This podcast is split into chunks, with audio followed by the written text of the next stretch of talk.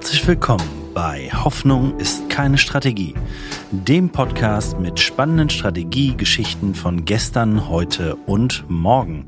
Mein Name ist Christian Underwood und in dieser Folge geht es wieder um das Thema Strategiewissen. Und ja, in dieser besonderen Folge heute habe ich euch ein Thema mitgebracht, das ja jeden beschäftigt, egal ob er sich direkt oder indirekt mit Strategie beschäftigt.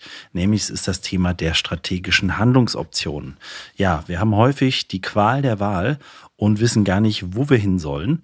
Und das ist natürlich beim ja, strategischen Entscheiden äh, für das eigene Unternehmen, für die Zukunft ganz entscheidend, die richtigen Entscheidungen zu treffen. Da muss man häufig ja ein bisschen in die Glaskugel schauen.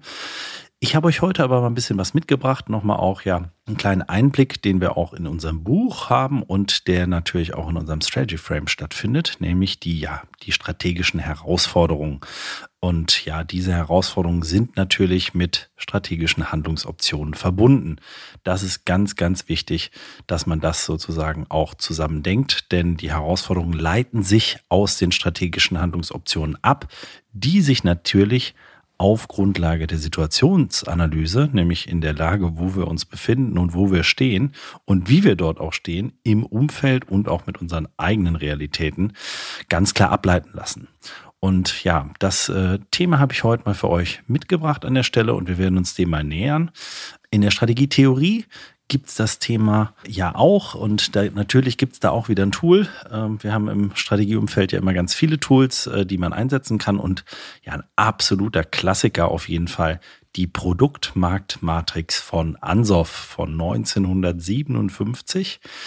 Und ja, da gibt es auch nochmal eine Erweiterung von Kotler, Armstrong und Armstrong von 2012, die die, ja, die Produktmarktmatrix von Ansoff, die ja nur vier Felder aufweist, nochmal erweitert haben auf sechs Felder. Und äh, wir waren so frei und haben uns gedacht, ja, da fehlt aber immer noch ein bisschen was an strategischen Handlungsoptionen und haben deshalb das Ganze auch nochmal erweitert. Wir haben insgesamt 15 mögliche strategische Handlungsoptionen, die euch zur Verfügung stehen, wenn es darum geht, ja, euer Wachstum weiter zu gestalten. Und ähm, da würde ich euch jetzt gerne einmal versuchen durchzuführen an der Stelle. Denn es geht dann um die Themen Wachstum oder Konsolidierung, organisches oder anorganisches Wachstum, zum Beispiel durch Zukäufe, geografische Konzentration oder Expansion, das Erschließen neuer bestehender Märkte oder Kundensegmente, Angebot neuer Produkte oder Dienstleistungen in bekannten Märkten und die Identifikation künftiger Märkte und Kundensegmente. Das Ganze lässt sich dann eigentlich ganz schön in drei wesentliche Strategien ableiten, nämlich zum einen in die Konsolidierungsstrategien. Das sind sozusagen drei Erweiterungen, die bisher so in den, in den Matrixen nicht aufgetaucht sind. Das ist zum einen das Thema Rückzug, Abbau des Angebots plus gleichzeitig Abbau von Märkten, aus denen man sich zurückzieht. Das ist zum anderen die produktkonstante Marktverdichtung, nämlich weiterhin ein bestehendes Angebot, aber ein Abbau von Märkten. Das heißt, mit bestehendem Angebot aus speziellen Märkten rausgehen, weil es sich im Zweifel nicht mehr lohnt. Das kann dann durch Verkauf regionaler Geschäftseinheiten passieren oder der Aufgabe der gesamten Marktpräsenz. Also wir haben das ja auch jetzt mit dem Thema Ukraine-Russland-Krieg äh, gesehen, dass hier häufig dann ja der Markt Russland auch aus äh, natürlich äh, Sanktionsgründen abgebaut werden musste teilweise. Nicht in allen Ländern, nicht für alle Unternehmen, aber ein ganz, ganz wesentlicher Punkt. Und wir haben das dritte Feld, nämlich marktkonstante Produktverdichtung, der Abbau des Angebots und trotzdem Verbleib in bestehenden Märkten. Das heißt, sie verabschieden sich gezielt von Verlustbringern oder Ressourcenfressern in ihrem Angebotsportfolio, bleiben aber in den Märkten, in denen sie auch heute schon unterwegs sind. Also drei definitiv strategische Handlungsoptionen, die man nicht vergessen sollte. Denn ja, unser Lieblingszitat von Michael Porter heißt ja zu wissen, was man nicht tun sollte. Und häufig, ja, gibt es dann doch viele Märkte, auf denen man sich bewegt. Aber ganz ehrlich, die sich im Zweifel noch nie gerechnet haben. Äh, Im Zweifel noch nicht mal der Vertriebler, der da irgendwo dann im Land sitzt und ja, einfach, ja, vielleicht sein Gehalt noch nicht mal verdient. Oder auch Dinge im Angebotsportfolio, die einfach vielleicht gar keinen Sinn machen oder aus strategischer Sicht in Zukunft auch keinen Sinn mehr machen werden. Das sind die sogenannten Konsolidierungsstrategien. Der zweite ja, Kernblock äh, des ganzen Themas strategische Handlungsoptionen sind dann die sogenannten Wachstumsstrategien, die wir hier abgebildet haben. Und ja, da würde ich gleich reingehen. Das ist äh, jetzt eine sehr, sehr vielfältige Angelegenheit. Bevor wir da aber reinspringen, ähm, würde ich nochmal gerne einen Ausblick geben, was dann gleich kommt, nämlich das sind die Zukunfts- oder die disruptiven Strategien. Nur, dass ihr gleich wisst, was euch da noch erwarten wird, denn jetzt kommen doch ganz viele Optionen, die man hier ziehen kann.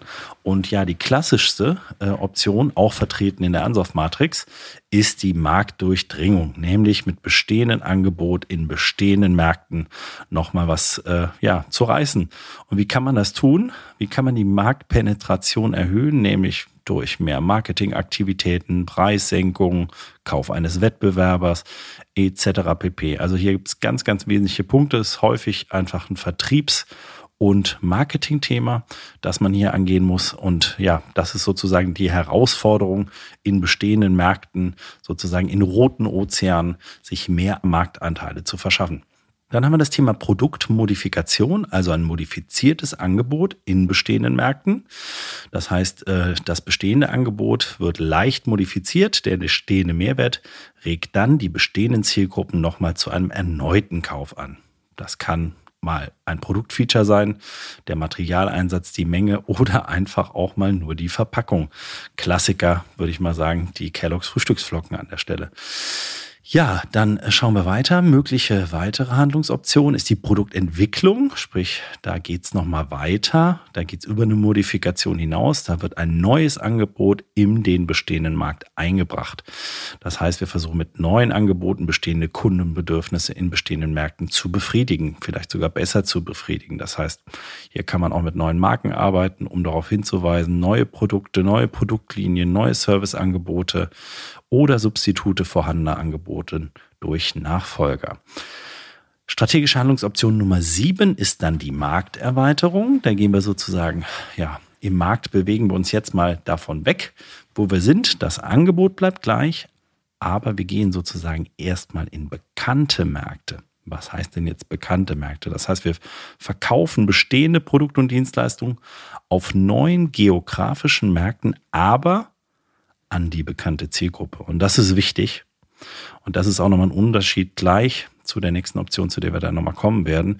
Und deshalb bekannte Märkte, sprich die Kundengruppe, die Kundensegmente, die Zielgruppen sind euch noch bekannt, aber ihr geht sozusagen regional, geografisch auf neue Felder und versucht dort sozusagen mit eurem bestehenden Angebotsportfolio zu gewinnen. Die nächste, ja achte äh, strategische Handlungsoption ist die eingeschränkte Diversifikation, nämlich ein modifiziertes Angebot für bekannte Märkte. Sie modifizieren, also ihr modifiziert das bestehende Angebot, um dieses ihr in anderen geografischen Märkten an ihre Zielkunden verkaufen zu können. Ganz, ganz wesentlicher Punkt. In dem Punkt davor haben wir nichts verändert am Angebot und sind in bekannte Märkte gegangen mit den bekannten Zielkunden. Hier haben wir sozusagen aber eine Modifizierung des Angebots auf regionale, so zum Beispiel durch sprachlich, kulturelle, technische Anforderungen oder regulatorische Punkte. Also gar nicht äh, so unüblich, dieses Thema. Ja, dann kommen wir zu dem Thema der partiellen Diversifikation. Die gibt es in zweierlei Ausführungen, nämlich zum einen in dem Thema ein neues Angebot zu schaffen und äh, ja auch in bekannte Märkte zu gehen mit diesem neuen Angebot. Also neue Produkte werden für die bekannten Kundensegmente in anderen regionalen Märkten entwickelt und verkauft. Ganz klassischer Fall an der Stelle. Also zum Beispiel die Entwicklung von innovativen Angeboten, die auf die speziellen regionalen Kundenbedürfnisse zugeschnitten sind oder die Entwicklung komplett neuer Marken für ein angepasstes regionale Ansprache oder Abgrenzung von anderen Märkten. Ihr seht, das ist dann von der ja, achten Handlungsoption der eingeschränkten Diversifikation nur nochmal ein minimal weiterer Schritt. Und gehen wir nochmal weiter zur partiellen Diversifikation Nummer zwei, nämlich das modifizierte Angebot und neue Kundensegmente, sprich die Modifikation des bestehenden Angebots entsprechend der Anforderungen neuer Kundensegmente.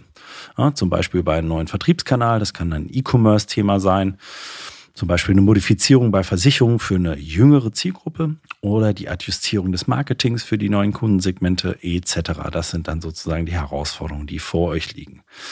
Ja, jetzt haben wir noch fünf vor uns.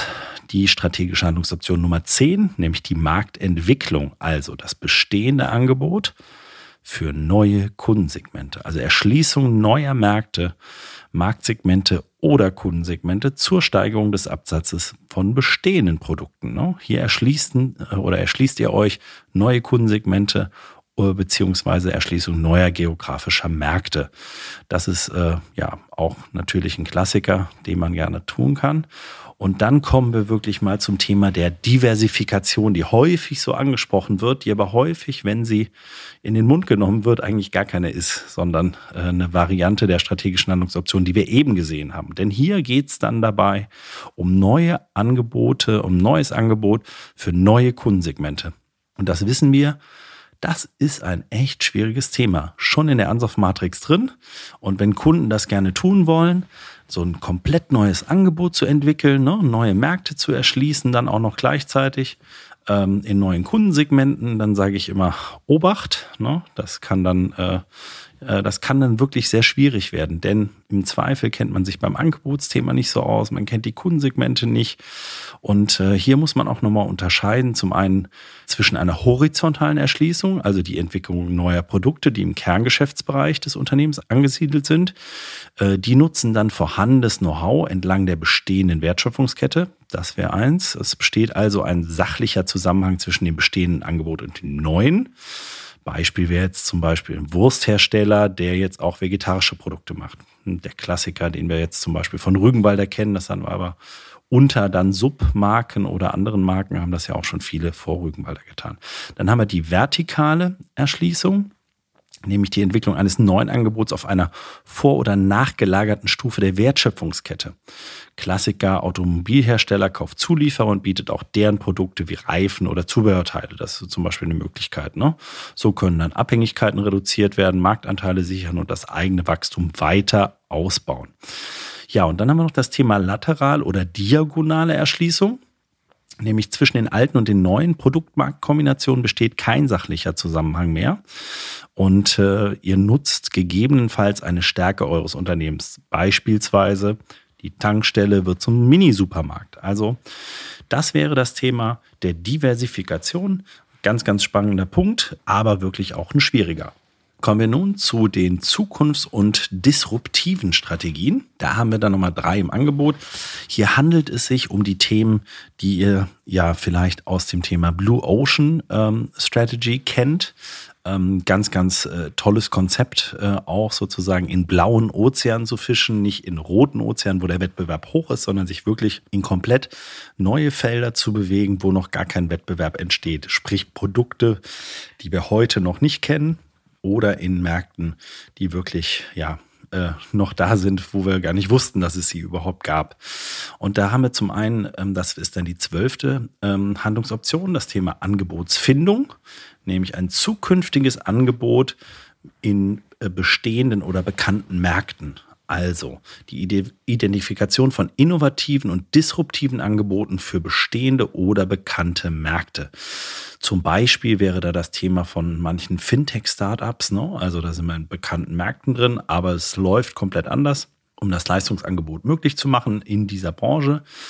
Ähm, ganz, ganz, äh, ganz, ganz spannender Klassiker äh, an der Stelle. Ähm, wir haben das Thema Nummer 13 der strategischen Handlungsrolle, nämlich die Marktfindung, also ein bestehendes modifiziertes Angebot für zukünftige Märkte oder Kundensegmente.